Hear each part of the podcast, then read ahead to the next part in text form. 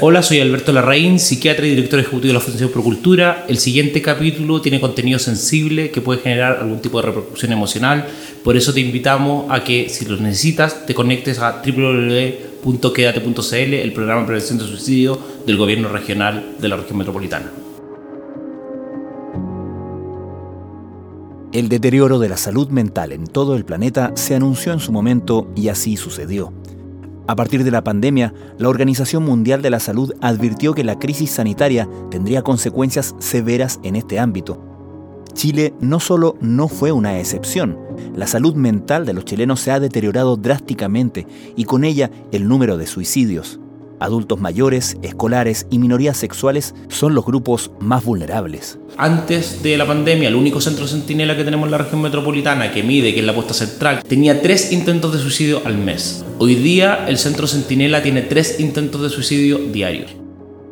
El psiquiatra Alberto Larraín ha venido sonando la alarma en torno al tema desde hace tiempo, advirtiendo sobre la falta de estrategias contundentes para hacer frente a lo que no duda en llamar una crisis de salud nacional. Ahora ese plan existe. Se llama Quédate y fue puesto en marcha por el gobierno regional de la región metropolitana, encabezado por Claudio Orrego, junto a siete fundaciones de la sociedad civil, incluyendo a Procultura, que dirige la RAIN, la autoridad lanzó este programa que cuenta con un presupuesto de 1.650 millones de pesos por dos años, aunque la idea es que se consolide y se proyecte en el tiempo. También es la idea que tenga un alcance mayor al inicial. Los 52 municipios de la región metropolitana, al cabo de dos años, se trata del mayor programa de prevención de suicidio de América Latina. En esta región, la tasa promedio de suicidios es de 6,2 por cada 100.000 habitantes. En Chile, es de 9 por cada 100.000. Quédate ofrece una plataforma con un chat quédate.cl para prestar ayuda a personas que enfrenten crisis e ideaciones suicidas, pero también contempla ayuda a familiares de personas que han tomado esta decisión y capacitación para profesionales de la salud. También incluye instancias de educación para los medios de comunicación, entendiendo que el cómo se habla de este tema tiene una importancia crucial. Al mismo tiempo, Quédate constituye una interesante aproximación desde las políticas públicas a un problema difícil de ignorar, pero también difícil de abordar propone un enfoque integral que sobrepasa lo meramente sanitario y la acción a través de organizaciones de la sociedad civil en lugar de entes estatales. Hoy conversamos sobre Quédate, sobre salud mental y sobre cómo hablar de suicidio con el psiquiatra Alberto Larraín y con Evelyn Magdaleno, jefa de la División de Desarrollo Social y Humano del Gobierno Regional.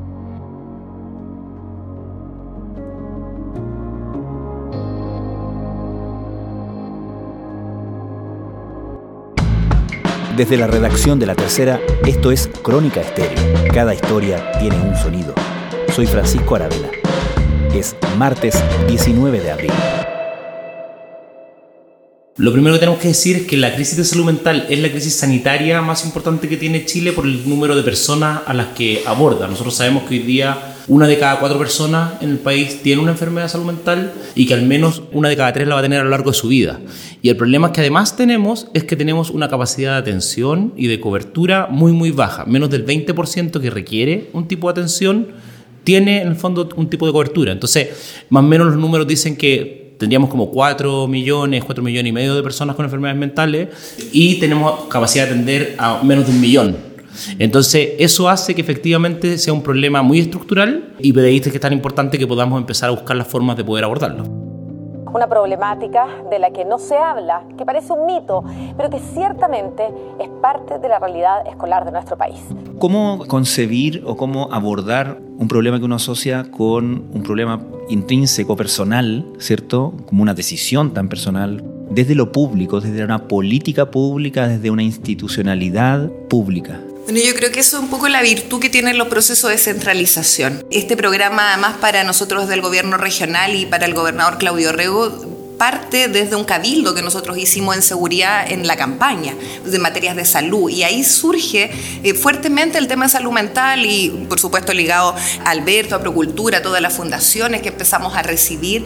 Y nos dimos cuenta que a raíz de la pandemia esto había tenido además una fuerte visibilización más pública y que era urgente hacerse cargo. Y por lo tanto desde de, ese espacio, de esa crisis, pero también desde esa oportunidad de la descentralización surge este programa que hoy hoy día nosotros estamos financiando con Procultura y con las otras siete fundaciones. La Organización Mundial de la Salud advirtió que debido a las medidas de confinamiento ante la emergencia sanitaria global provocada por la pandemia del coronavirus, podrán aumentar los índices de depresión y suicidios. ¿La pandemia visibiliza o agudiza esta crisis? Ambas. Para ser bien franco contigo, antes de que sucediera la pandemia, nosotros teníamos que ir como golpeando puertas, era como la peregrinación por el desierto, de tratar de explicar que esto era importante, mostrando números, conceptos titulares cada cierto tiempo, pero la pandemia como puso la situación de salud mental a tal nivel de crisis hizo que toda la población entendiera lo que era la salud mental y cómo afectaba a su bienestar. Y tanto es así que ya desde el año pasado, cuando toda la pandemia todavía no terminaba, se le preguntaba a la gente cuál era el principal problema de salud y en general en todos los países la respuesta era COVID.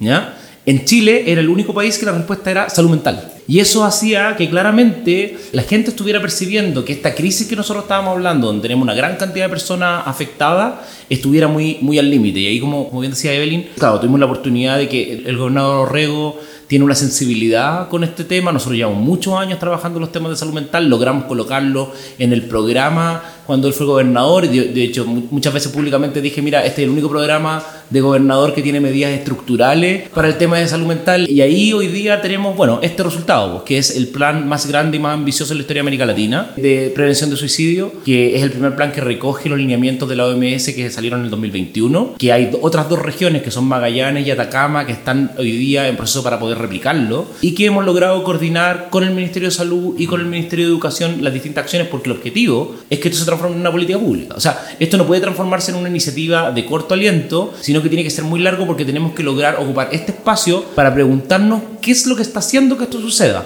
Porque hay temas que no son netamente sanitarios, tienen que ver con el respeto, con cómo nos tratamos, con el cariño, con los temas de soledad, por ejemplo, en las personas mayores. El gobernador hablaba ayer del caballito de Troya. Entonces, este es un muy buen caballito de Troya para poder conversar en distintos lugares, en los propios territorios. Es una, un, un, programa que baja las 52 comunas de la región metropolitana. Cada comuna va a terminar con un plan de prevención de suicidio para su propia comuna. Hemos logrado una mesa de colaboración bien importante y yo creo que lo más, lo más bonito es que día en un momento país que pareciera ser que nada nos une o que muy pocas cosas mm. nos unen, este es un programa que sale con unanimidad desde el GORE, que ha logrado generosidad de todas las divisiones de las reparticiones públicas, que tenemos los CEREMI de la región metropolitana involucrados y que ayer finalmente en el lanzamiento logramos un momento muy histórico de poder en el fondo partir una política pública que nosotros esperamos que llegue para quedarse.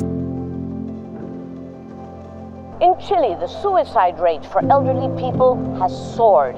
One of the prime reasons is because they no longer have enough money with which to survive. Evelyn, Alberto planteaba el tema de cómo esto se transformó como en una promesa, primero de campaña y luego un programa de gobierno, ¿cierto? Del gobierno regional. Y estamos acostumbrados a que las promesas que se hacen son como cosas tangibles, ¿no? Es interesante prometer algo intangible, pero a la vez al mismo tiempo, como tú mencionabas con el caso de los cabildos, están en la preocupación de todos, ¿no? Sí, yo creo que esto también es un cambio de paradigma un poco de qué es lo del quehacer de los gobiernos regionales. Mm. El dejar de, de, además de seguir financiando infraestructura, ¿no? que es lo que mm. generalmente hacía, es poder hacer una apuesta por financiar eh, acciones más comunitarias, más sociales, cuando en materia de salud mental, si uno decía, si lo viéramos desde la infraestructura, hoy día tenemos un déficit de más de 100 COSAM según la norma en la región metropolitana. Pero lograr construir COSAM íbamos a hacer una meta también que si bien también es prioridad, pero una meta bastante más a largo plazo. Y esta es una crisis que hoy día está matando a muchas personas. Por lo tanto, también esto fue una apuesta por adelantarnos a hacer otro tipo de programas que tiene que ver más con prestación de servicios, más que con entrega de infraestructura, no tan solo en esta materia. Tenemos una agenda también que responde a los compromisos de campaña, pero que también cambia el paradigma de lo que las personas están acostumbradas de la función de un gobierno regional y que es parte de este proceso de descentralización. Alberto, y enfrentados a esta crisis de salud mental, ¿cómo está nuestra capacidad, y nuestra me refiero al país, ¿no? Eh, nuestra capacidad profesional ante esto? No solamente en términos de cantidad de profesionales, sino que a la capacitación de esos profesionales. Es bien baja. Mira, cuando partió la pandemia, nosotros también lo vimos como una oportunidad porque la OMS, que es la Organización Mundial de la Salud, inmediatamente empezó a decir que esto eran dos pandemias. Era la pandemia del virus y iba a ser la pandemia de la salud mental. Y se logró incluso que en el gobierno de, del expresidente Piñera se hiciera una comisión presidencial. Orientar dar herramientas y también tratamientos médicos en materia de salud mental y bienestar emocional. Y nosotros le dijimos, bueno, esta es una oportunidad para capacitar, para poder informar, que la gente entienda que tiene que hacer un plan de autocuidado, cómo se cuida. Por ejemplo, hoy día tenemos una gran cantidad de la población con problemas de sueño, pero no tenemos campañas de educación. No tenemos en el fondo formas de transmitirle o de capacitar, por ejemplo, a los docentes del país, que hoy día nosotros sabemos que ha aumentado la violencia en los colegios. Bueno, nosotros ya hace dos años que estamos diciendo que esa violencia en los colegios va a aumentar y que teníamos que capacitar a los profesores en primer auxilio psicológico, en distintas herramientas para poder contenerlo, para poder cuidarse ellos también. Y eso, efectivamente, como, como decía la Evelyn, pareciera ser como menos tangible. La gente a lo mejor se siente sola, porque puede que el yo tengo un amigo al lado, pero ese amigo está pegado en el celular. El programa, que es un programa de 1.650 millones y que es muy importante porque la región metropolitana antes de este programa tenía 3.900.000 pesos para la prevención de suicidio. Ese era, ese era el monto. O sea, como yo, yo no, logro calcular cuánto es el incremento porque es un número estratosférico, pero tú comprenderás que con 3.900.000 pesos poco se puede hacer y el, presupuesto nacional son 120 millones de pesos. Entonces aquí estamos multiplicando por 16 el presupuesto para empezar a trabajar en la región metropolitana, pero también es titánico, porque la región metropolitana tiene otras dificultades, tenemos municipios rurales, tenemos municipios con una, una, una gran cobertura. Entonces, poder empezar con los temas de capacitación, de poder formar gente, es muy importante. Por eso es que el programa, por ejemplo, incluye un diplomado y que nuestra expectativa es llegar a formar a 600 personas, de las cuales van a haber personas en cada una de las comunas y por eso el objetivo de armar un plan de prevención de suicidio comunal. Y cada comuna tenga al menos algunas directrices, que nosotros los podamos acompañar, que podamos empezar a hacer las charlas, que podamos empezar a hablar de suicidio, porque hablar de suicidio disminuye el riesgo de suicidio. Ya, eso te quería preguntar, porque el, el gobernador Orrego hizo referencia a ese lugar común casi de que hablar de suicidio aumenta porque generaría algún tipo de visibilización, que generaría algún tipo de imitación. Me imagino que esa es la lógica de, esa creencia, ¿no? Tal cual, o sea, ¿por qué, ¿por qué no es así o por qué se pensaba que es real que hablar mal de suicidio? Hablar mal en el sentido de no tener los cuidados necesarios al comunicar. Y no entregar la información necesaria, por ejemplo, para pedir ayuda. Si yo pongo el foco, como pasa muchas veces en los medios de comunicación, por ejemplo, en el método que él lo hizo, eso no disminuye el problema, sino que lo aumenta. Por eso, por ejemplo, es que el programa tiene un componente de capacitación a los medios de comunicación. Nosotros necesitamos que la prensa escrita, la, radio, la televisión aprendan cómo abordar este tema, cómo lo trabajamos, cómo lo vamos, lo vamos manejando y que de esa manera podamos ir contribuyendo a que los intentos disminuyan. Nosotros hoy día tenemos un tema bien complejo en relación al incremento que se ha estado dando. Yo he dado las cifras en distintos espacios. Antes de la pandemia, el único centro centinela que tenemos en la región metropolitana que mide, que es la puesta central, que han sido de una generosidad enorme con nosotros para poder hablar, tenía tres intentos de suicidio al mes. Hoy día el Centro Centinela tiene tres intentos de suicidio diarios. El programa va a ser dos centros Centinela nuevos, entonces nosotros vamos a triplicar la capacidad de tener información y entender un poco lo que está pasando, porque esto nos entrega información muy clara, cuáles son las edades, cuáles son las ocupaciones, cuáles son los métodos que están ocupando. Perdón, pero a la vez, cuando tú aumentas tu capacidad de observación, de vigilancia, lo más lógico es que te aumenten también las cifras, ¿no? Sí, pues, tal cual, que te aumenten las cifras y que, y que nosotros también vayamos en el fondo, pero aquí la discusión tiene que ver con que si yo quiero mantener el problema dentro de un cajón o yo mm. quiero empezar a ver cuál es el problema que tengo realmente. Y ahí está todo el tema de la responsabilidad. Cómo, cómo yo voy abordando el problema, cómo yo voy capacitando a los medios de comunicación, cómo voy trabajando con los colegios, cómo voy trabajando con las comunidades. Estás escuchando Crónica Estéreo, el podcast diario de La Tercera.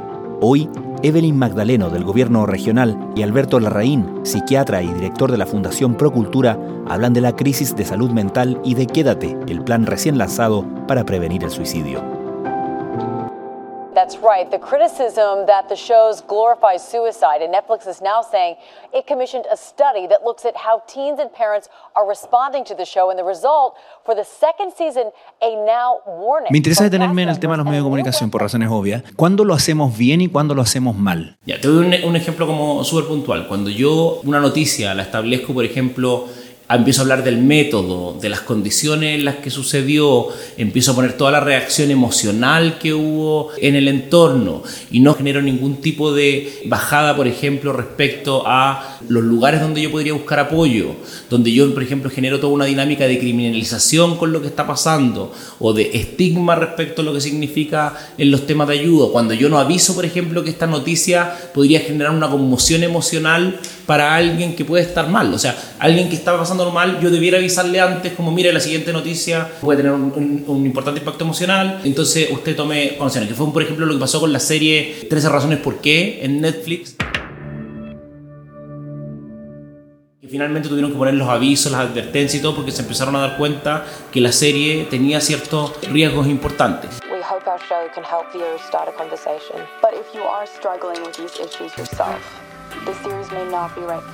Si yo por el contrario lo que hago es hablar del problema, empleo el foco respecto a los canales de ayuda, a cómo lo puedo abordar y voy en el fondo entregando ciertas opciones, voy mostrando cómo la gente va saliendo de este problema y voy en el fondo poniendo el foco en reesperanzar a las personas. Yo me gusta explicar que el problema del suicidio no es, no es la enfermedad de la pena, tiene que ver con la desesperanza, tiene que ver con la creencia de que lo que yo estoy viviendo hoy día y el sufrimiento que tengo no va a cambiar nunca. Y que esto es para siempre. La gente no es que quiera morir, la gente quiere dejar de sufrir. Y muchas veces quiere que esta condición que tiene desaparezca. Las personas mayores en Chile son las personas que más se suicidan. Y el principal factor para hacerlo es soledad. Esa soledad no se resuelve con una pastilla, no se resuelve desde el consultorio y no se resuelve tampoco con cama psiquiátrica. Esa soledad se, re- se resuelve desde el trabajo comunitario, desde cómo acompañamos a esas personas mayores, de cómo nos hacemos cargo de ellas, cómo les hacemos ver que la vida que han tenido es importante para nosotros. Y ese es el cambio de paradigma. Por eso para nosotros también es tan importante que se entienda que lo, que queremos es un programa de intervención global que incorpora distintas aristas. Por ejemplo, también ayer hicimos el, gesto de que estuviera la Javiera Parra en homenaje a la Violeta. ¿ya? La Violeta que, que es de los suicidios icónicos que ha tenido Chile y que tuvo que ver también con la soledad, con los problemas de, de soporte. Estamos hablando del artista más importante que ha tenido el país y que para eso también la cultura es un- una respuesta. La cultura, el poder vincularnos a, las cosas que nos, nos dan orgullo, la música. Cuando tú le preguntas a los cabros en, este, en el país, nosotros que hacemos encuestas eh, comunitarias enormes de salud mental, ¿qué es lo que ellos quieren? Todos te dicen más cultura y más deporte. ¿ya? Entonces, si nosotros no somos capaces de escuchar esa voz, que es tan clara, que es tan evidente, bueno, tú lo que le estás diciendo es que en realidad su opinión no importa.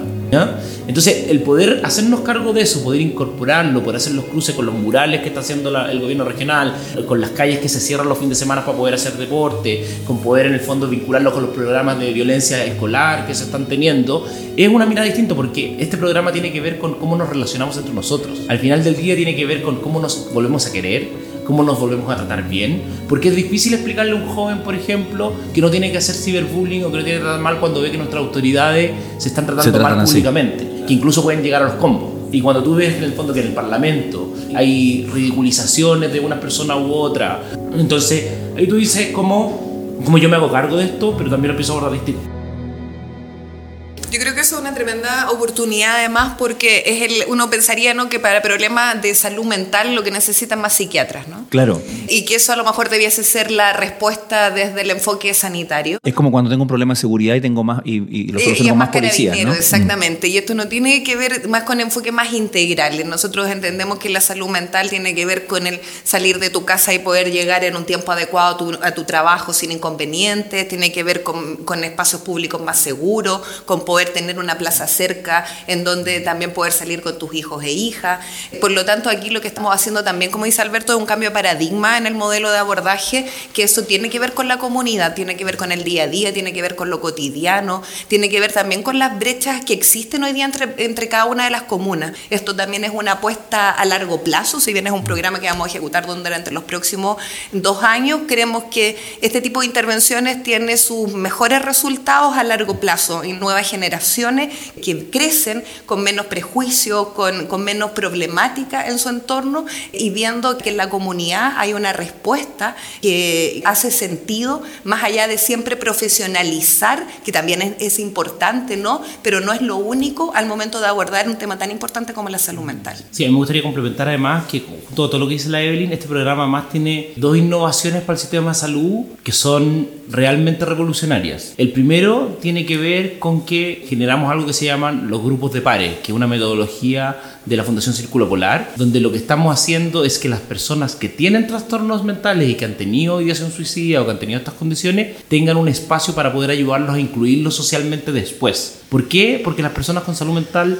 es tanto el estigma que viven, que tienen problemas de salud mental, que nunca logran reinsertarse. Después. Entonces tú tienes en el fondo una condición que se va cronificando. Y lo segundo es que estamos incluyendo prestaciones para los familiares de alguien que se haya suicidado. Y esta es una metodología que ha surgido de la mano de la Paulina del Río acá en Chile, de la Fundación José Ignacio, que lo que busca es decir, mira, ok, tú no, eres, no fuiste el enfermo inicial, pero ¿cómo te acompañamos después en el proceso siguiente? ¿Cómo te acompañamos a ti como familia? ¿Cómo generamos un cuidado para ti? Porque además el riesgo suicida dentro de los familiares de quien se ha suicidado aumenta y aumenta de manera exponencial. Bueno, ¿cómo en el fondo nos vamos haciendo cargo de que estas relaciones, esta mirada más social, esta mirada más cariñosa, esta mirada de preocupación, interviene y finalmente afecta y mejora los resultados sanitarios. Este no es un programa netamente de salud.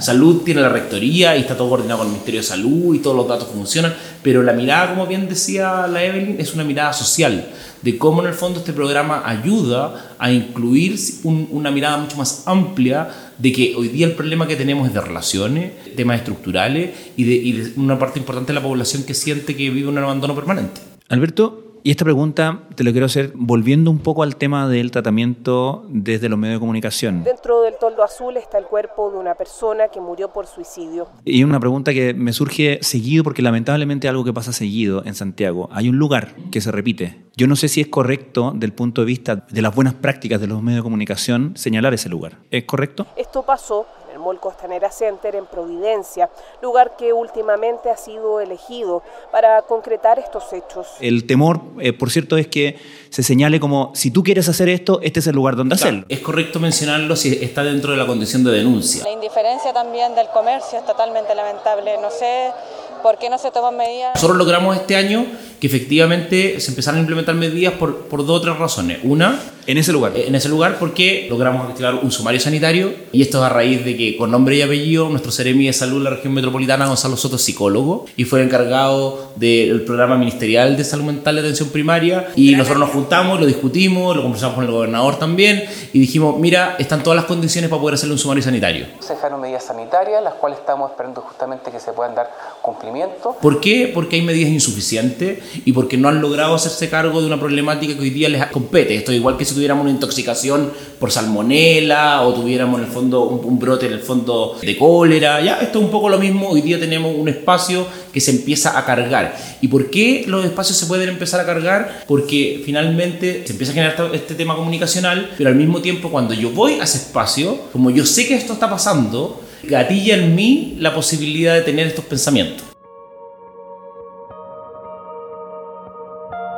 Por eso es tan importante cómo se comunica, ¿ya? Y cómo se va abordando. Si yo, por ejemplo, empiezo a contar cuántos son los suicidios que tengo en todos los colegios, en qué formas y todo, más que prevenirlo, yo lo que estoy haciendo es promoviendo que suceda. Entonces, cuando tú, por ejemplo, hoy día ves que nosotros lanzamos este programa y no logramos tener como la, repercusión mediática que necesitamos para que el programa efectivamente y la plataforma se conozca. El www.quedate.cl, nosotros necesitamos que todos los chilenos lo conozcan porque es la posibilidad de acceder desde, desde sus celulares.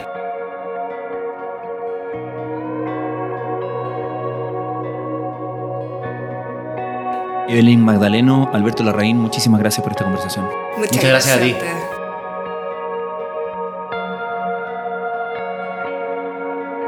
Si estás pasando por una situación difícil y necesitas ayuda o conoces a alguien que pueda estar en esa situación, ingresa al chat en quédate.cl donde profesionales especializados podrán ayudarte o llama al asterisco 4141 del Ministerio de Salud.